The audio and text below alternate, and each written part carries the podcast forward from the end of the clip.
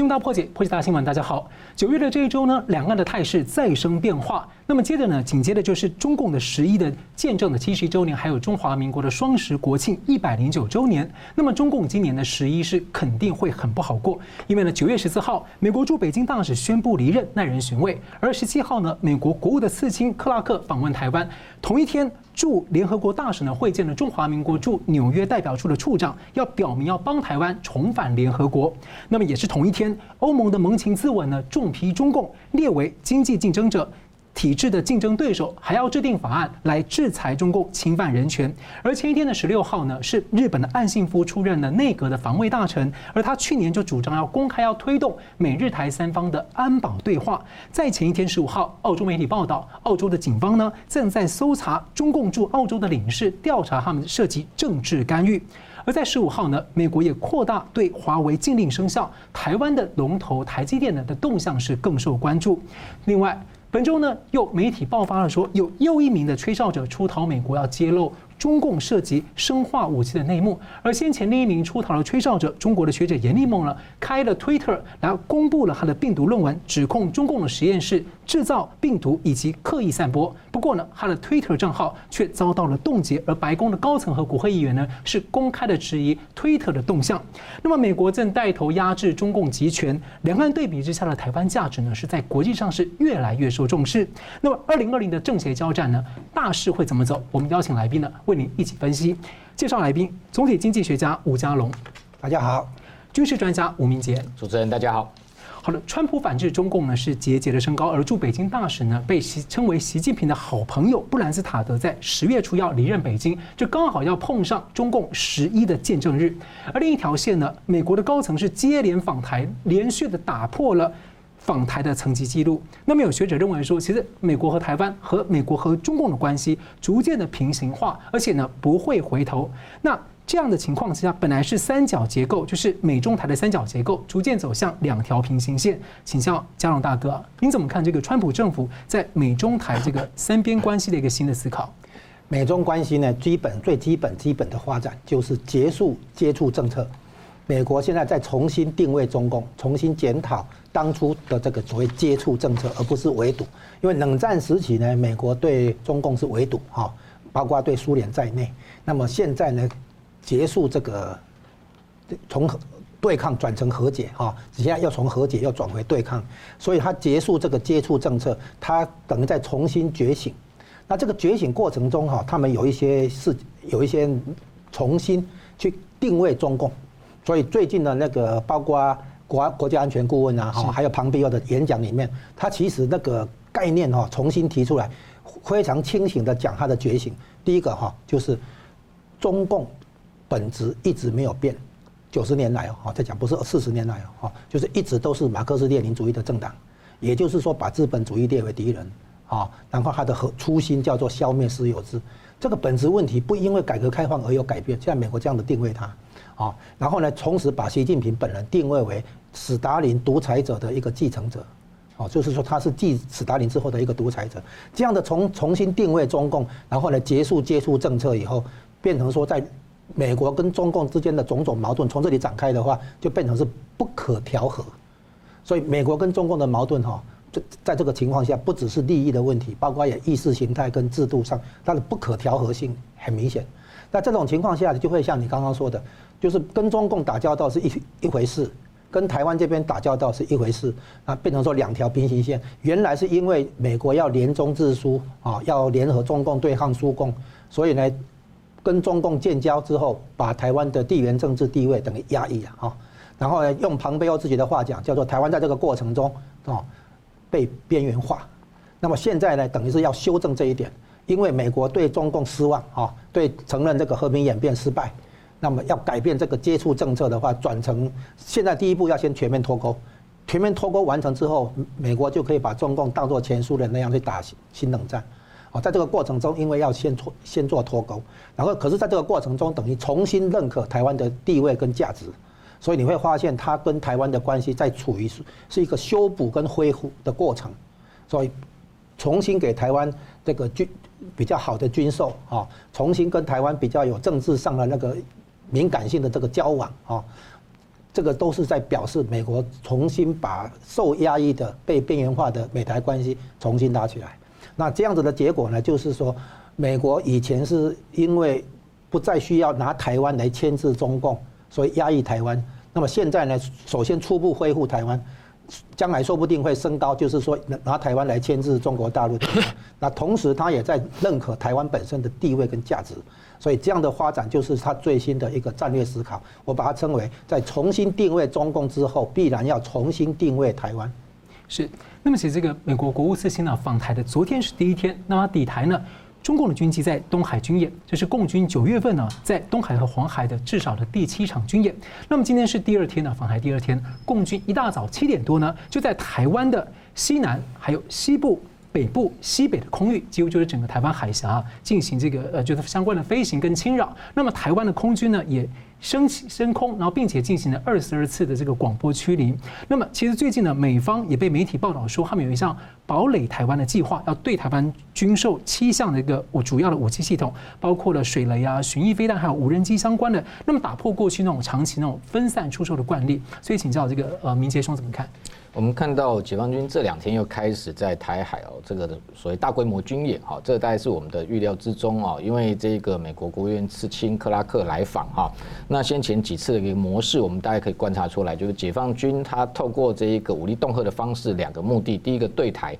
就是要以武来这个逼统，第二个。呃，对美的部分大概就是这一个以武要退美，好，那就是要阻碍美台之间进一步关系的一个提升。那所以这种情况之下，我们发现这一个中共的一个加大对台的军事恫吓，事实上更证明美国对台军售有其必要性啊。因为先前我们看到这一个华府也好，或者 AIT 解密八一七公报的内容，特别谈到说，今天如果解放军是以这一个加呃扩大它的一个军事威胁哈。这个建立投射能力来威胁台台湾，然后这个破坏两岸这个和谐平衡的情况之下，那美国就有必要加。加大跟增加对台军售，所以我们看到说，美国这一次除了他的这个次卿这外交体系的人员呃高层官员是一年来最高层级来访之外，这在外交上面等于说力挺盟友的动作，在军事上面来讲，呃现在也透露出说可能会对台有七项的一个军售案。那目前虽然华府可能还在正在讨论当中，但是除了路透社，我们看到这两天接续纽约时报其他的重要的美国媒体啊，CNN 也都有透露类似的消息，表示这一个大方向是正确的哈。那这七项对。对台军售基本上，我们大家简单盘点一下，包含像无人机的这个 MQ 九 B 海上卫士哈，它有利于未来等于台湾的防卫作战哦，等于是台湾的这个重要的一个眼睛哈，一个千里眼，它可以这一个监控整个台海的一个情势，甚至追踪或跟监目标导引啊，那把讯息传。传送给其他我们准备要采购的几项，包含飞弹跟火炮。飞弹的部分，呃，包含像这一个暗制的鱼叉飞弹哈。那今天有最新传出的消息，《纽约时报》报道说，其他呃还没有曝光的，可能有一项。呃，极具哈对中国威胁的一个空射型的鱼叉飞弹，同样是鱼叉飞弹，但跟暗制型完全不一样哈。空射型的鱼叉飞弹，如果这一个台湾能获得是一个非常大的突破，可以在战机上发射，就是 F 十六在这个挂载哈。那我们现在当然有这一个已经有这个空射型鱼叉，但是是属于比较旧型的哈，AGM 八十四 L 或这个 G 型哈。那现在就要进一步采购的这这叫 AGM 八十四 N 或 K 型哈，它有一个。呃，昵称叫 SLAM 哈，S L A M，事实上就是跟美军航母上面哈 F S 八大黄蜂战机挂载的一个公路巡弋飞弹是同型，也就是说，它除了这个可以攻击海面大型船舰之外，它甚至可以攻击地面路上的目标，那射程更。呃，高达三百公里，如果是加 ER 这个增程型的话，可以扩增到五百公里以上。所以它的一个对中国入侵的有效吓阻的一个范围就往外扩增提升。那同时，其他的部分还有包含像这个 M 幺四两海马式啊，事实上我们要采购叫 ATACMS 哈，就是换装成两枚的一个战术导弹哈，不是传统六枚的火箭弹。另外还有像这个 M 幺洞九 A 六帕拉丁自走炮，那射程也可以，我们现在已经。陆军已经有 A 二跟 A 五型哈，那传统火炮射程大概是只有十八公里，可以扩增到四十公里。也就是说，这样的一个整个组成远中近哦层层的一个防御网哈，呃，这个打造出所谓的战这个刺猬的战略，或者是把台湾所谓的堡垒化。另外还有其他还没有确定的，包含像 MH 六零 R 的反潜直升机，或者是 MS 幺幺零哈这种 F 十六挂载的一个征兆夹舱哈，都有助于台海的一个整体防卫。不过整体上来说，我们会认为说这一个解放军它。为了透过这一个呃，要阻碍啊美台之间的一个不管外交或军事关系上面的一个提升，那加大对台的一个军演，其实这样的一个动作反而造成了一个非常大的一个反效果。也就是说，坐实了它是一个国际的一个麻烦制造者，也让美方更坚决、更坚定认为有必要强化台湾的一个国防升级，同时加大对台湾在外交上面的一个支持。那同时间这一个部分也有利于它印代呃印太战略整个盟邦的一个关系的这一个。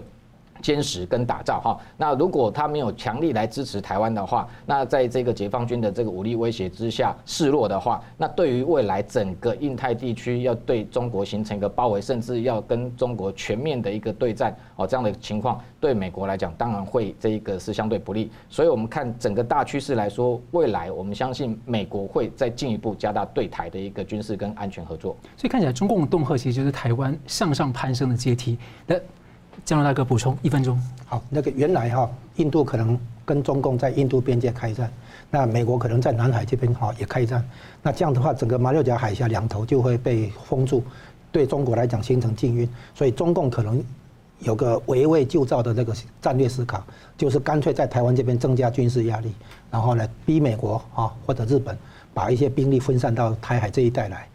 转移那那那那两个地方的压力。那我们现在重新看一下美国的对台军售的政策，原来是保持两岸的军力平衡。可是你现在看出来，现在美国的军售已经有一点向台湾倾斜的感觉，就是让台湾有更强的防卫能力，甚至于决战境外啊，先发制人这种能力，啊，就是把入侵的部队消灭于源头。这样的情况呢，就是说军事上会逐渐增加台湾这边的倾斜度。那这个意思就是说，两方面等于都在争夺台湾，但是中共的做法等于把台湾逼向美国这边，推向美国这边，这是非常不智的做法。好，所以这边看起来，你是，呃，台湾在不对称作战的能力上面，就大幅的影响了中共版的战略想定嘛？对，就是说美美国要确保台湾的安全，现以前是防御性武器，然后因为美国直接跟中共打交道，那现在因为美国跟中共对抗了哈，关系变坏了，所以必须考虑到中共对台湾做军事冒险，所以现在。不是在防卫台湾而已，而是要增强台湾单独对抗中共的共军的入侵的情况下，还美国还没有介入的情况下，不能让共军造成任何既成事实。所以台湾的防卫能力哈，必须相当于思考什么？如果今天台湾有美军在驻防的话，美军要用的武器，可能就开始卖台湾，是这样子，就是让台湾可以凭自己的防卫意志跟防卫能力，就可以挡下共军。哦，真真的有需要的话，后面美军才来来介入，而且美军的介入主要是防空跟空制海制空权，哦，所以很多工工作要交给台湾来做，所以把美军自己可能要用的武器卖给台湾。好了，我们休息一下，马上回来。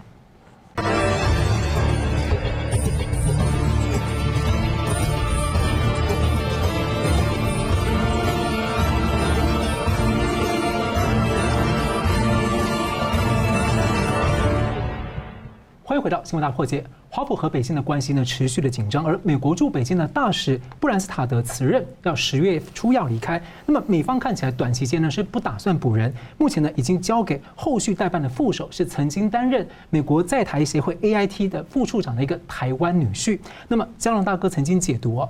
华府这是一个变相召回大使的手段，是为外交降级啊做一个铺排。那么也可能是提前在防备，说美国和中共可能会有的军事冲突或开战。那您认为说这一段的前奏这个动作指向什么？真的可能走到断交或者说是开战的情况吗？是这样子哈，两方面有竞争不等于会对抗，但是如果对抗，当然已经包括竞争。哈，那比如说我们会发现美国所要求的。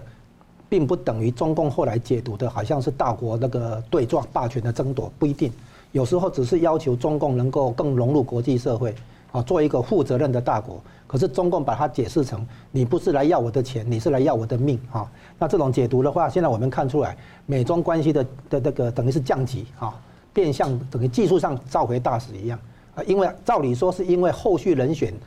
决定了以后才会宣才会宣布换大使，而且大使应该照照理说会向驻在国去辞行。现在我们完全看不到这些，啊，那个这个大使并没有向中共当局去执行啊，或者是宣布，而且他的接任人选完全没有嘛，因为接任人选理论上要参议院同意嘛，需要一个过程，所以应该是宣布以后提名接任人选，参议院通过以后才正式那个离开嘛，啊，应该有这个种外交程序，现在完全完全发现完全没有。好，这里讲出一个重要问题，就是美国在重新思考，除了对中共定性之外，也对中华人民共和国重新定性，就是在挑战跟质疑。中华人民共和国的政治合法性，这个很大的问题。也就是说，以前中美国承认中华人民共和国的时候，是在一些条件之下哈，给他一个外交承认，承认他是中国唯一合法政府。但是现在美国发现不对，啊，要调整。所以呢，现在是在外交关系上降级。我们回想一下珍珠港事变前，美国跟日本在谈判，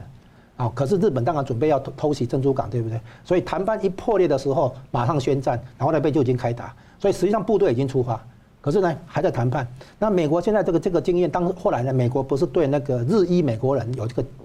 那个圈禁了哈？那所以现在如果美国要跟中共那个开战的话，那就一定要先断交。要断交的话，就一定要先封闭大使馆、召回大使这些动作啊，甚至于所有使馆人员撤出来。但是你封闭大使馆不等于断交，但是断交一定要先封闭大使馆啊，召回大使这些，然后你一样。那个外交上断交不等于不一定等于开战，但是开战前一定要断交。所以我们现在是发现事情一步一步往开战这个方向、军事冲突这个方向在走，随时理论上随时可以停下来，没有说一定啊。如果我要开战，当然要断交，断交当然要先召回大使。好，那现在看起来，美国在考虑的是包括一件事情，就是中共的党员不让他签证，不让他入境。哈，这个东西是这样，如果美国跟中共开战的话。那么类比于当年把日裔美国人，那个是在美国出生的这个日本后裔的美国人，他居然把他圈禁起来，后来才去以后再去搞赔偿啊干什么？哈，这当然这公民啊不对，对不对？哈，现在一样，华裔的美国人怎么办？如果假设美国跟中共开战的话，那么原来持中华人民共和国护照的人，然后变成美国公民的这些人，你要不要圈起来？啊，再往前推，你还是拿中华人民共和国护照，但是你是学比如留学生啊，还是那个访进来访问的人？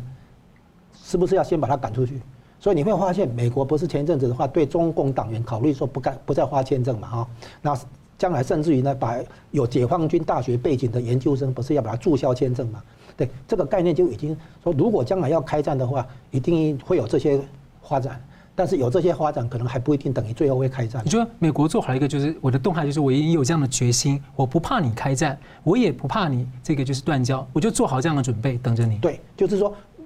我撤回大使馆，我召回大使，后面可能就是要断交，但是这样还不等于断交，所以现在理论上还正式邦交还没有断。那台湾的情况是类比，就是说没有邦交之名，但是越来越有邦交之实啊。那中美国跟中国那边就是在外交降级啊，在降温啊，等于说。继续下去就是断交，但是呢，可能停在这里也不定，不见得一定断交，所以这个地方就看中共怎么去解读。中共如果认为啊，你就是跟我拼了啊，你就是要跟我那个这个撕破脸，那他可能他的行为可能就加快日美国去断交。所以中共一定要对美国有正确的研判才可以，不然的话，他又要误判，他一再在加速，对他一再误判，判成加速。所以中美国现在是重新，不但重新，我刚刚讲，不但重新定位中共，也重新定位台湾，然后在政治军事，不是只有经济哈，政治军事上重新跟台湾那个恢复连结，提升关系，实质关系，而且政治敏感度高、军事敏感度高的关系都在做。所以这表示说，这个大使问题绝对不是一个单纯个人问题。啊，这背后可能反映美国更深的一个考虑跟布局。好的，一直有人以这样的所谓的修昔底德陷阱来形容美国和中共的关系。不过有一些不认同的观点认为说，这跟当年的希腊的情况是不太一样的。不过呢，究竟美国和中共是否已经陷在其中？而星星之火是不是有可能会点燃一个呃区域的战争，甚至乃至更全面性的战争？那美国呢？美军现在是喊出了一个以以这个雷根的以实力求和平，要展现一个全面碾压中共的态势。他连线了各方的盟友，拉长了防御网。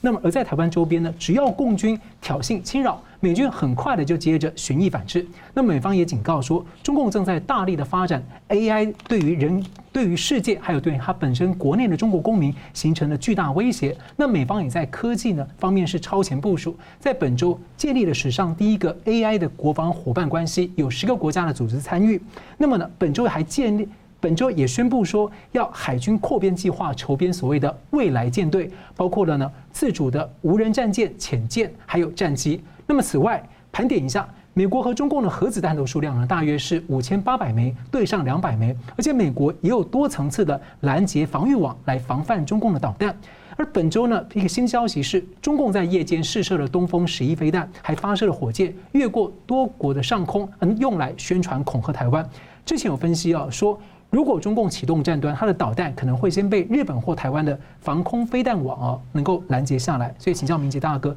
从这样的一个美中台现在的一个军力部署，跟最近一周以来的这个各方的加速动态啊，你怎么看？说最近呢这几年来舆论一直在谈论说美国中共中须一战的可能性。好，从从这个总体的这一个国际战略格局来看哈，呃，所谓的这个休息底的陷阱哈。确实有可能发生或出现哈，因为特别是我们看到这一个中共从今年四月开始的以一谋霸的动作哈，就是非常明确的要取代美国这个霸权。那呃，过去来讲，修昔底德陷阱就是两个霸权要这个相争的时候，的确就有可能产生所谓的军事摩擦哈。那目前看起来的确这样的状况慢慢在成型哈。那等于说美国要这一个呃，等于全力强化它的一个军力哈。那对中共进行所谓的这一个军事上的遏制，所以呃近期在这一个所谓印太地区有双方哦非常多的这一个军事上的针锋相对的部分哈。那当然我们看到美国国防部长艾斯培呃这两天也特别宣 宣布哈，那在强调说未来包含美国的海上舰队啊，那要全面的一个强化。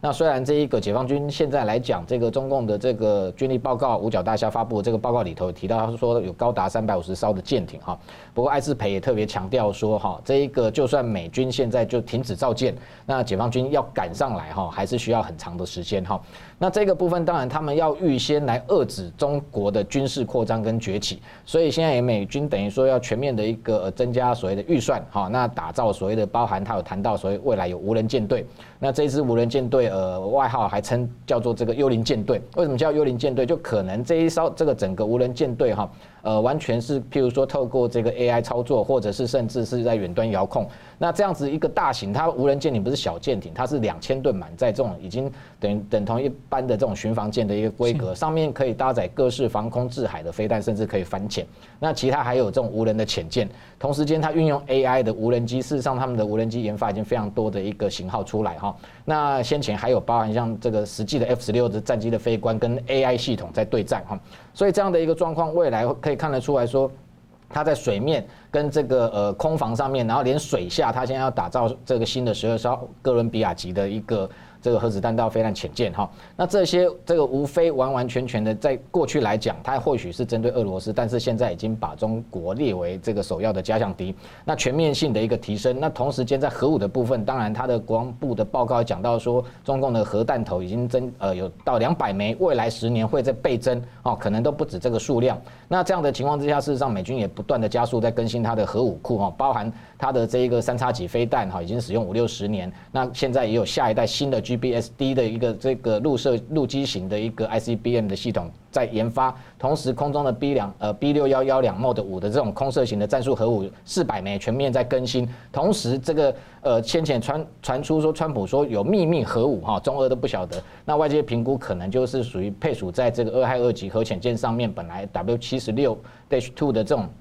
呃呃，本来是 W 七十六，那它的这一个呃核爆那这个核当量是比较高，大概高达十万吨。那现在有一型的这个呃 W 七十六 Mod Two 了哈，它是属于低核当量，那这个就被外界认为说它是属于可能战术核武级，那等于是就是川普口中的秘密核武。那为什么又要这种低核当量的核武？就是说表示川普不排除在对付中国的过程中，用这种低核当量的战术核武对于中国进行一个。呃，等于说这个战略上的一个威慑，是一种精准打击在小，它是一个小规模的，那当然死伤的人数会相对的缩小哈，因为过去十万吨的核当量来讲，大概就是投放在广岛原子弹的六倍，好，那死伤会非常惨重。那它把它缩小到可能一万吨以下，现在有传出可能只有四千吨，那可能是在一个譬如说一个局局部的一个战区或者针对军事目标做打击，那用这样的方式可能会去遏。遏制哈，这个解放军后这个后续其他的一些可能，譬如说用核打击第二级的一个这个反击的一个动作，那这些整体呃看下来都是刚刚主持人讲的，就雷根那时候有提出说，这要透过实力哈才能谋求和平哈。那美军一直是有这样的一个信仰，所以这个美军加大它的一个军事的一个。这一个呃呃发展跟这个呃强化，那无非当然就是这一个在战略上要去遏制中国的一个扩张。不过回到整体来说，在目前来说，在这个呃台海周边第一岛链、那印太地区双方的军事上的一个对峙，我们认为说北京基本上把军事好还是当成是一个工具跟手段，那战争并不是它主要目的。同时对华府来讲，应该也是一样哈，军事只是双双方相互在这个呃等于说为达成政治意志啊，相互这一个。攻防过程中的一个比较强硬的一个方式哈，所以它的目的，北京来讲，它还是斗而不斗而不破。那在华府来讲，就是极限施压，两股势力相互推挤的情况之下，当然会产生一定的摩擦。但是这个部分，我们认为说，华府它在操控所谓军事手段上面来讲，过去在呃历史上已经非常多的经验，也很纯熟哈。那北京方面来说，这可能是他第一次跟美国完完全全的正面针锋相对，而且是透过军事的一个方式。但他认为他有能力控制，但是我们是比较担心的是说，他对于军事手段，譬如说像军演的一个这个呃操作的过程中，如果不慎哦失控，那有可能的确就会引发哈美中之间可能在台海周边地区啊有一个这个所谓小规模的一个冲突发生。嗯，好了，我们休息一下，马上回来。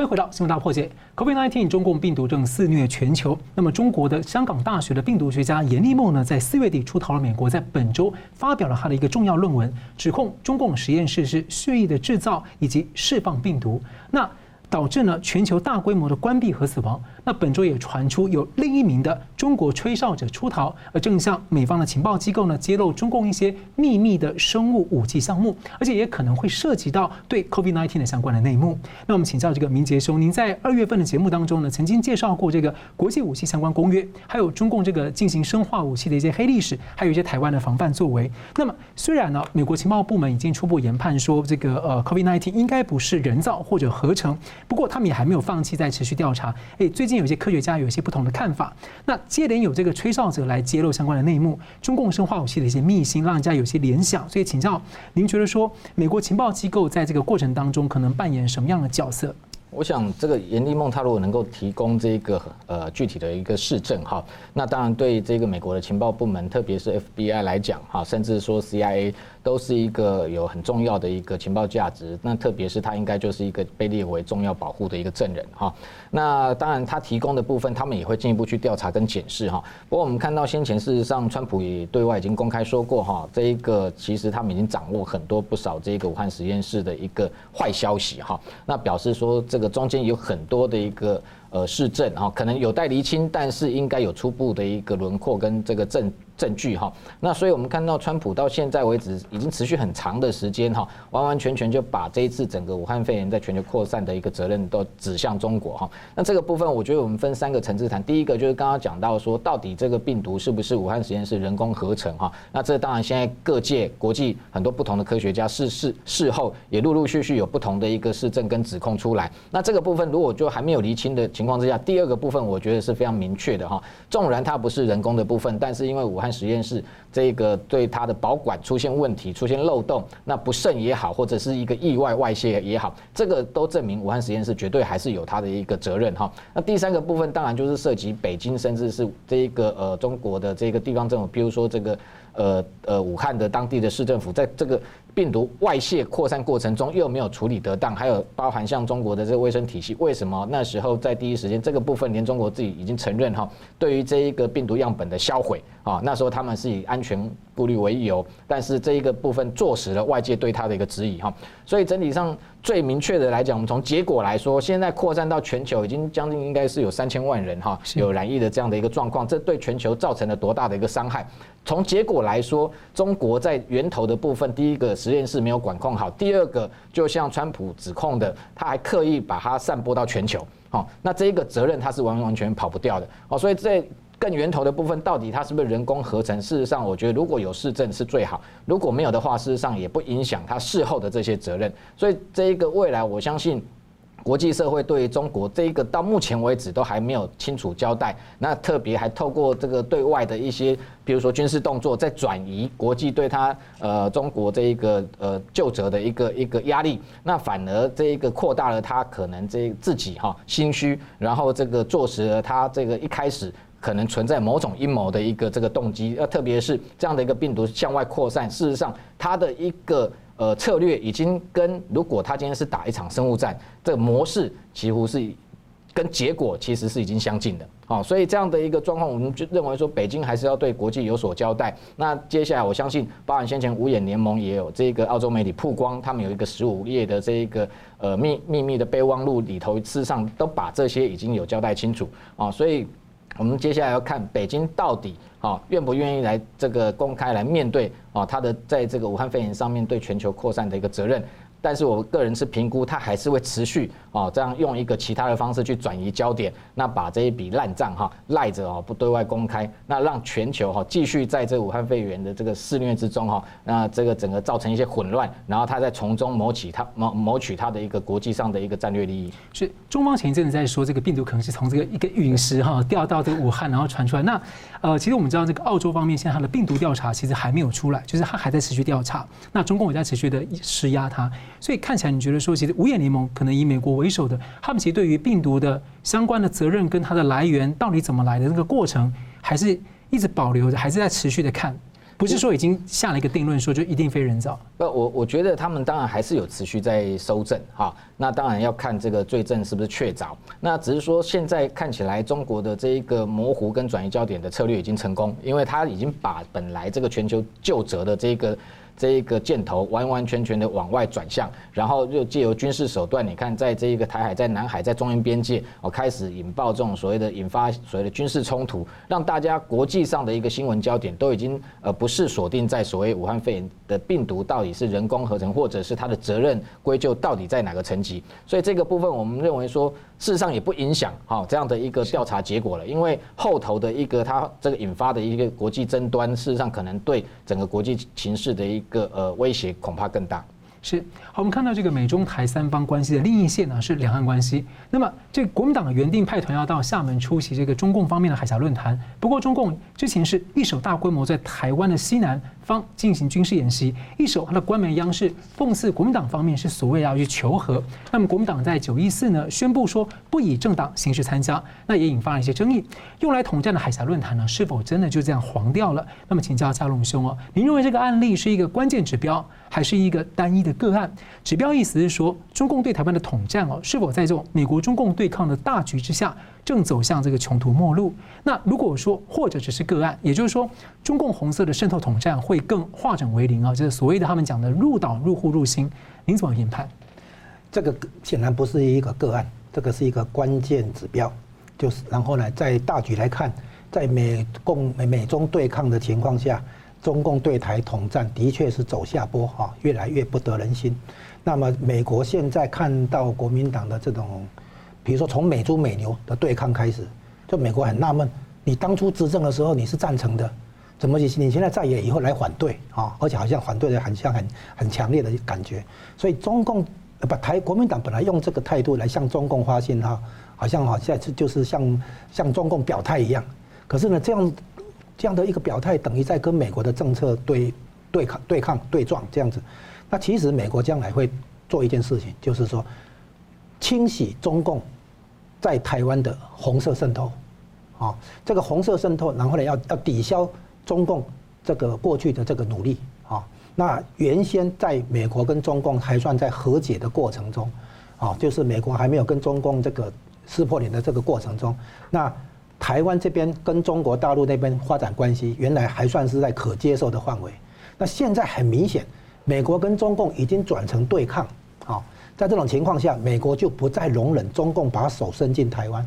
在对台湾做红色渗透，从媒体到学者哈，到各各个民间团体这样子。那所以美国也也会想在台除了在军事上、政治上扶持台湾之外，也会在台湾帮助这个就是台湾的这个政府反渗透的作为，对，来做一些来抵消这个反渗红色渗透这个事情。那对国民党来讲，这是一个悲哀。为什么？因为他已经被美国让美国很不爽。然后现在又让中共看不起，他现在是两头不是人，他很不值。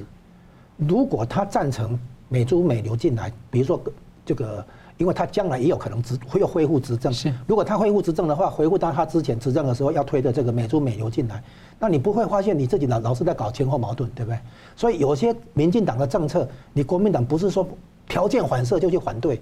你有一天你会变成执政党嘛？那说不定执政党可应该做的事情，你现在在野党不能全不能一直反对，你可以怎样呢？你可以加条件。然后呢，让这个案子通过以后，你有功劳，你有贡献嘛？选民会给你肯定嘛？你不能说因为要对跟民进党对抗，哦政政党政治要对抗，所以你就只要民进党赞成的政策，你都去反对，这样子的话不是很高明的做法。因为将来有一天你你变成执政党的时候，对不对？你当初反对的政策你怎么弄？像现在民进党当年反对那个美猪美牛，现在要赞成，都会有这种前后不一致的这种情况出现。所以，因为我们现在政党轮替的经验还不够多了哈，所以我们现在已经发现这个问题。好，你当在野党的时候，你去跟执政党背个，但是执政党推的政策，也许从整整体来讲是值得推的政策，那你在野党怎么处理？你去背个也不行，对不对？那因为你将来可能要要来推嘛，对不对？所以你现在可能可能做的办法之一啊，就是说去加以修改，加里的条件，把你的要求条件加进去，然后这个案子通过以以后呢，有你的功劳在里面，那这样子的话，可能是一个在野党的一个策略。好，所以现在呢，美国在觉醒，对中共来讲哈，美国在觉醒，全球在觉醒。台湾也要觉醒啊！哦，台湾很多亲共派的亲共的人士以为向中国大陆表态哦，是一个是一条出路，好像还有很高的什么民族主义情情情绪。可是问题是，中国崛起并不是中共的功劳。为什么？因为中国崛起的过程中，绝大部分是美国给条件，美国给支持，美国一路支持邓小平的改革开放，才能够有取得重大成果。现在美国不支持的话，大家就眼睁睁看着他失业暴增。啊，出口不行，对不对？资金外流，然后呢，很多那个中小企业接不到单来破产，很多人那个失业，要回去农村所谓所谓自行创业。你可以看到中国的经济在走下坡，地方财政那个赤字，对不对？像这些情况的话，就表示说你中国的经济崛起，并不是单纯靠你本身的所谓条件，叫做中国人民很勤奋啊，那个人口规模够大，所以呢，这个经对经济有利，不是的，因为你这些条件原本就存在。如果美国没有给你支持的改改改革开放给支持的话，你这些条件没有办法发挥的嘛。好，所以你现在要体认到很多台湾的那个亲共派的民族主义情绪，是以为中共带领中国崛起。现在美国就告诉你，中国崛起不是你以为的那样。好，那我再追问一下，就是说，那如果说这是一个呃海峡论坛这个事情是一个在呃反渗透上面的关键指标的话，您觉得下阶段，因为中共他可能会着急，他可能会。呃，也许升级或者说把原来的一些渗透模式做一些议题上的一些变动跟包装，你认为台湾有什么要警觉的，还是要以什么样的一个心态可以放松一点，或者说应该要什么样的心态里面来等来应应？你看，从这个国民党的这种反应，你看哈，他自己的风险很严重，他将来会新党化、泡沫化。如果他一直这样下去的话，为什么？因为他不能得到台湾大多数选民的支持。台湾大多数选民的话，比如说追求安全、追求和平、追求繁荣、追求尊严。像他这些东西的话，这次国民党完全丢了，所以呢，你可以你可以看到哈，国民党的作为会在台湾的政治版图上，到将来会空出一大块，给其他党来来来进来来争夺，就是国民党能代表的选民越来越少。所以你可以看出来，我们不只是对抗他的那个红色渗透，我们看看国民党自己的前途的话，也会发现哈。然后呢，从这里可以反映出一点，中共对台湾的那个所谓渗透啊，所谓那个统战，对不对？会因为他自己的经济的走下坡，那个财政能力的那个衰衰退，而越来越没有办法提供台湾，就把资源溢注在台湾，比如说媒体啊，比如说那个小型的千人计划啊，收买学者等等，渗透各各个地方各个那个企业等等哈。就是用利益来收买人心、绑住人心，这个不这种做法对台湾就越来越没有效果，因为它的贸易顺差被会受到贸易战的影响，它的整个经济成长动能受到影响嘛，所以它越来越没有钱来撒在台湾这边嘛，所以呢，估计他对台湾的统战工作随着美中对抗也只能走下坡嘛，哦，最最终最重要的是哈，他不能做一个负责任的大国，所以他对台湾的那个选民的吸引力就是走下坡嘛，那所以国民党如果硬要去。支持共产党还是做出一些被认为是亲共的作为的话，那他是自讨苦吃嘛，就会变成这样子。是。那么节目最后，我们请两位来宾用一分钟来总结。我们先请明杰兄。呃，我们看到哈中共他对内统治哈，过去一是一向以这个恐吓哈、高压的一个手段哈。那他认为说这样可以对他的这一个政治统治上面是收效的哈，但是他现在以为说他对台跟对美哈，似乎也可以用这种强硬哈，同样恫吓的方式哈。那在这个影响这个国际的一个局势哈，不过我们认为他这样的一个做法，事实上完完全全是一个反效果哈，因为对于美国来讲，他是完全不吃这一套，所以我们看到美国绝对会加大他在这个印太地区的一个军力部署哈。换句话说，未来双方哈之间呃，在这个对抗上面，恐怕的确有可能就是正式要进入所谓的新冷战的一个时时期哈。那在这个硬实力的方面哈，中国是不是有足够的一个国家资源，能够这样跟美国进行总体的国家战争哈？这一点我们目前还是质疑的哈。但是在对抗过程中，除了冷战的一个相关相互逼近的手法之外，事实上当然我们担心的哈，也是不排除未来可能在印太地区有可能一个。呃，有热战的一个小规模的一个冲突给呃发生哈，不过我们认为说北京自己要好好想清楚哈，因为中国的好日子哈，恐怕就会因为这样对外不断的军事挑衅、耀武扬威哈，毁在习近平的手上。第一点哈，就是台湾的政党如果没有办法得到大多数人民的支持的话，他就当不起大国的代理人。第二个呢，中共很可能就看到国民党在台湾的吸引吸引力下降的结果，他很可能被迫跳过国民党，直接来跟民进党打交道。好，第三个，我们台湾这边一定要理理解一个大格局，就是要回到反共的那个道路。你看，川普的所谓脱钩、全面脱钩，不就是以前我们讲的三不吗？不接触、不谈判、不妥协。所以现在你会发现，世界绕了一圈，回到当初的反共。啊，就是说社会主义那个体制不适合人性啊，不适合一个国家。然后呢，我们现在要有这个觉悟，回到当年国民党所讲的反共。国民党现在走错了路，他要赶快觉醒。好了，我们非常感谢两位来宾精辟的分析，还有观众朋友的参与。新闻大破解，关心二零二零，下次再见。Hello，各位观众，感谢您的收看和支持。如果您喜欢我们的节目的话呢，请记得按赞，并且订阅我们新闻大破解的频道，并且要记得要开启旁边的小铃铛。按下去之后呢，会定期的接收到我们最新节目的通知。那么，如果您对我们的节目呢有任何的感想或心得的话，也欢迎您在下面的留言区留言来和我们交换意见。新闻大破解的节目呢是定期更新，每周晚上九点半会定期更新。我们下次再见。